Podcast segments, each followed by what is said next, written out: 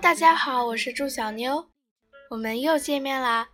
今天我要给你们讲述一个关于美国学生如何庆祝教师节的英语故事。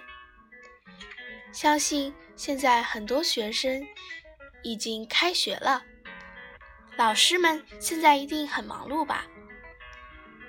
我们就来听一听这个英语故事，对尊敬的老师们说一声谢谢。Different days to show love for your teachers.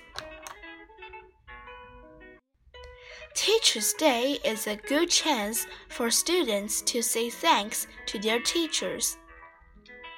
But this day doesn't fall on the same day everywhere. In China, Teachers' Day is on September of the 10th. In the US, teachers get a whole week. The first week of May is Teacher Appreciation Week. U.S. schools hold parties with gifts and food that week. There are also thank you signs everywhere to show love for teachers.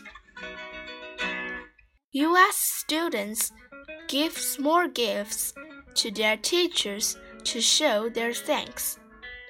This could be simple gifts, like a thank you note US teachers love this because they are heartfelt.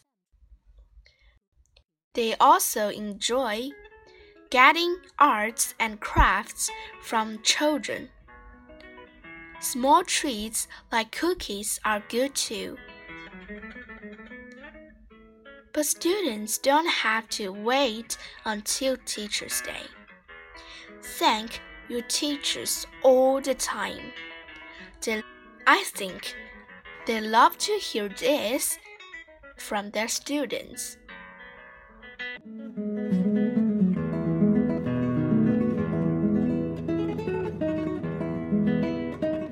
好啦，今天的故事就结束啦，我们下次再见吧。